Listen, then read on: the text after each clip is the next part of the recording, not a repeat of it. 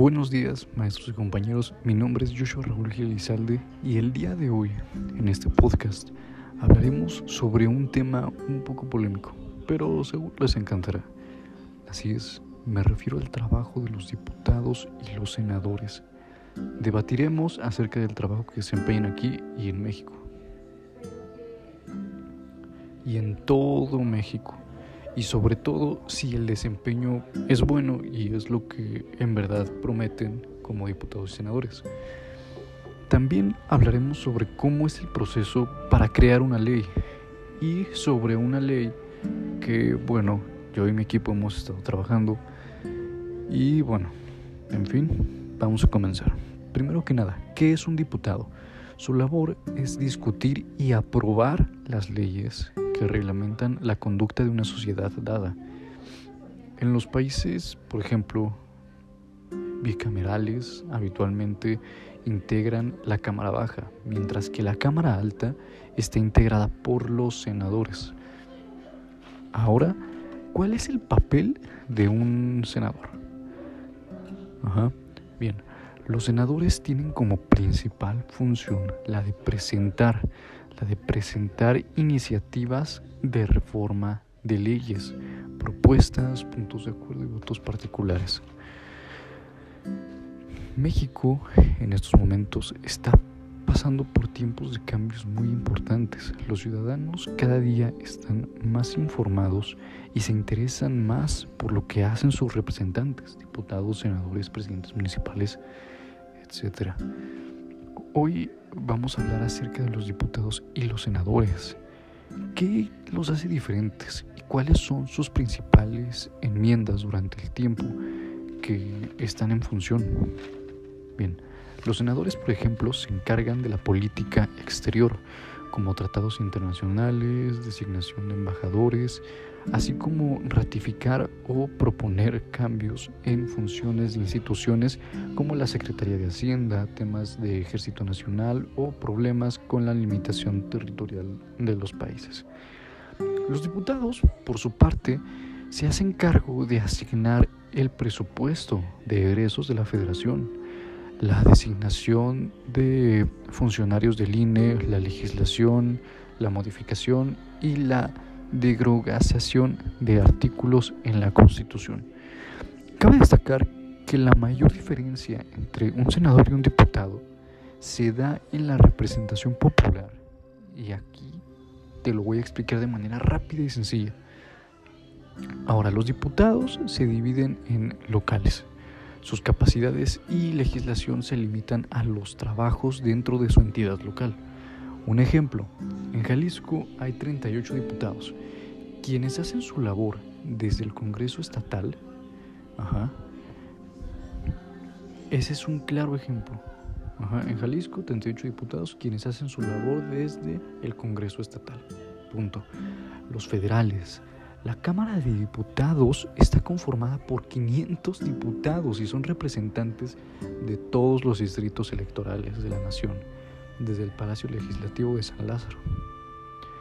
Ahora, los 128 senadores no tienen representación local como tal, pero son abanderados por un estado en el cual fueron elegidos por votación o por el sistema plurinominal y su trabajo se realiza desde la Cámara de los Senadores. Ahora, realmente con esta información ya podemos evaluar si los diputados y los senadores hacen bien su trabajo. Porque pongámonos a pensar por un instante, ¿por qué de la nada aumenta una preocupación? ¿Por qué de la nada se busca mejorar las leyes, este, hacer un cambio notable cuando la gente se está interesando por sus representantes? Yo en lo personal no veo un cambio. No lo he visto desde ese tiempo. Entonces podría decir que por el momento no creo que estén haciendo un trabajo tan bueno con los niveles de delincuencia, con los niveles de, de corrupción, con todo ese tipo de cosas te pones a pensar y dices, bueno, viendo a detalle su trabajo en lo personal, creo que falta mucho por hacer. ahora que el pueblo se está interesando por los representantes, ya empiezan a actuar un poco mejor y empiezan a ejercer mejor su trabajo. Pero hasta el momento no se nota un gran cambio. Tal vez en el futuro se vayan notando cambios, tal vez vayan, eh, ¿cómo decirlo?, abriendo más el panorama y ejerciendo mejor su trabajo. Ajá, al hacer mejor su trabajo, este, más confianza, el país mejora, la sociedad mejora, inclusive puede decir que su trabajo mejora. Ahora, hablemos un poco sobre el proceso legislativo, que es el proceso de creación de leyes. Todo tiene procesos y en este podcast te voy a hablar a detalle de cada proceso. Iniciamos con la iniciativa. Como su nombre lo indica, es el comienzo o es el primer momento del proceso legislativo. Da conformidad con el artículo 68 de la Constitución local. El derecho de iniciar leyes y decretos corresponde a los diputados, al gobernador del estado, al Tribunal Superior de Justicia y esto va en corde a asuntos con... se me fue la palabra, pero aquí la tengo. Concernientantes al ramo de la justicia. También a los ayuntamientos, en lo que se relacione con asuntos del gobierno municipal, claro que sí.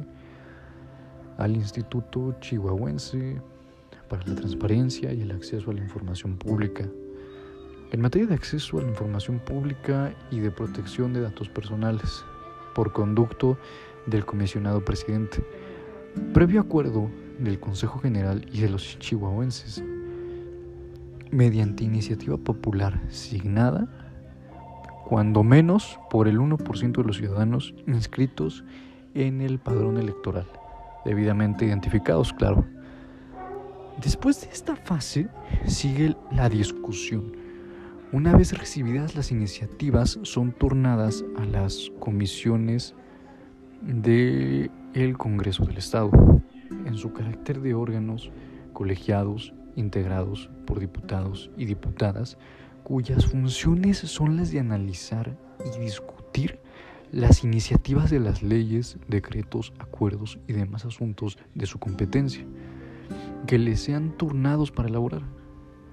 En su caso, los dictámenes o informes, según corresponda.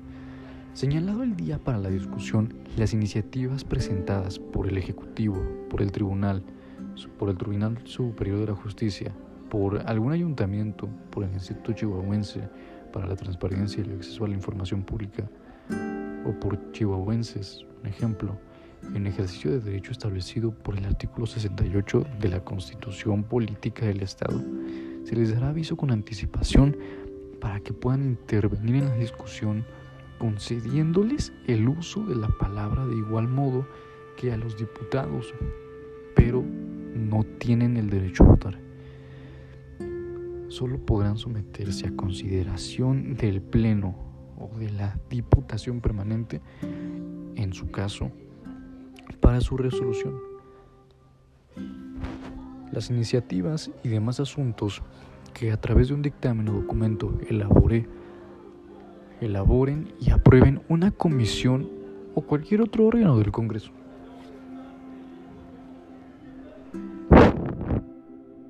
Se exceptúan de lo anterior aquellos asuntos, a juicio del Pleno o de la Diputación Permanente. Claro, mientras tengan el carácter de urgente o debe emitirse la resolución respectiva al momento de su presentación. Sin que se requiera su turno o alguna comisión u otro órgano del Congreso facultado, que versen únicamente sobre iniciativas de punto de acuerdo, solicitudes de licencia y nombramientos. Bueno, esto salvo en los casos de la normatividad que los regulen, que disponga de un procedimiento especial. Ahora, después de esto sigue la aprobación. Claro, en dado caso de que todos hayan estado de acuerdo, sigue la aprobación. La constitución política del Estado establece, si no mal recuerdo, en el artículo 50, que para la discusión y votación de todo el proyecto, ley o decreto se requiere la presencia de más de la mitad de un número total de diputados que integren la legislatura. Para que este proyecto tenga un carácter de ley o de decreto. Para esto, concretamente, se requiere que sea aprobado por el Congreso, promulgado por el Ejecutivo. La aprobación, una vez que todo este proceso se lleva a cabo, la aprobación debe expresarse en una votación nominal de más de la mitad del número de diputados, como ya había mencionado, presentes que integren el quórum legal. Según dispone, esto lo dispone claramente el artículo 69 de la Constitución local.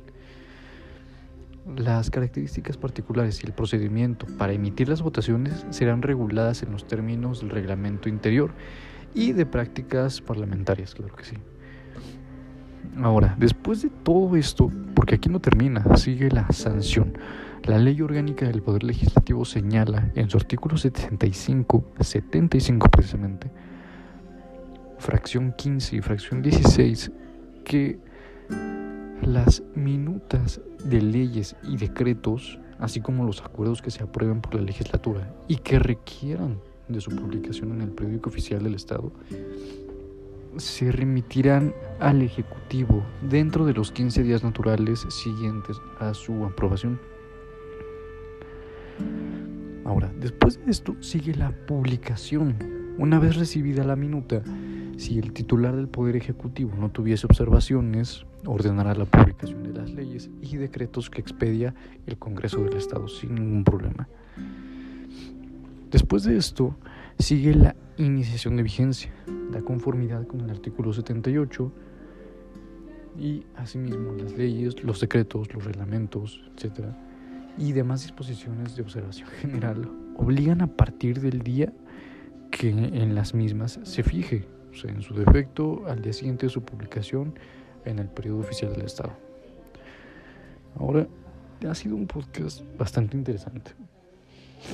Pero finalmente me gustaría hablarles sobre una ley que hemos estado hablando mucho. Porque hemos visto muchas situaciones donde se dan casos injustos, donde inculpan a menores, donde se ve abuso de autoridad, incluso donde se cometen crímenes horrorosos y la persona al cambiarse de estado, claro, hablando, hablando de México exclusivamente, cambian de estado y si las leyes son diferentes, un ejemplo, si alguien le robó a una mujer y esto se va a juicio, si el individuo se escapa y se va a otro estado en donde esta ley no sea sancionada, el caso ahí queda. Entonces hemos trabajado en una ley donde las leyes en cuanto al sector penal sean iguales en todo el país. Esto para crear una justicia más equitativa, más igualitaria y de tal forma que si alguien comete un crimen no pueda librarse tan fácil.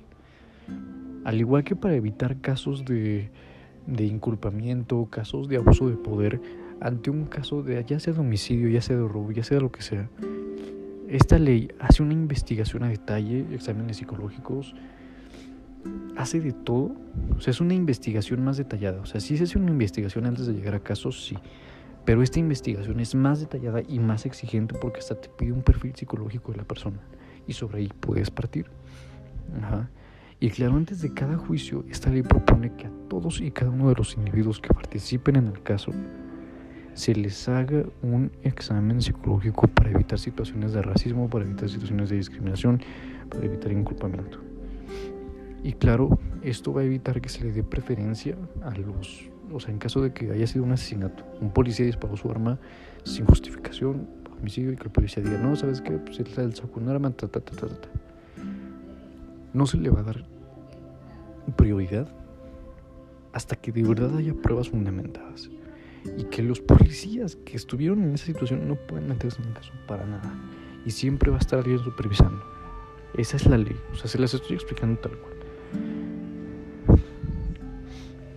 Esta ley la nombramos como ley anticorrupción porque abarca muchas cosas, o sea, tan solo desde generar que, que el sector penal sea igualitario en todas las zonas del país para evitar que personas se libren de la justicia. Y de tal modo estamos haciendo para que en caso de que haya algún eh, problema de asesinato, robo y todo esto vaya a juicio, no, no ocurran casos de, de encarcelamiento injusto. En caso de que se encierre a alguien inocente, que con esta ley sería muy difícil. Si esta persona demuestra que merece un caso, tendrá dos oportunidades. Si hay fundamentos para generar otro caso, se le dará la oportunidad sin pensarlo. Pero bueno, espero hayan disfrutado de este podcast. Mi nombre es Joshua Raúl Gilizalde, grupo 6530, Preparatoria Justo Sierra, Plantel Algún. Este trabajo fue hecho especialmente para Derecho. Espero haya sido de su agrado. Nos vemos hasta la próxima.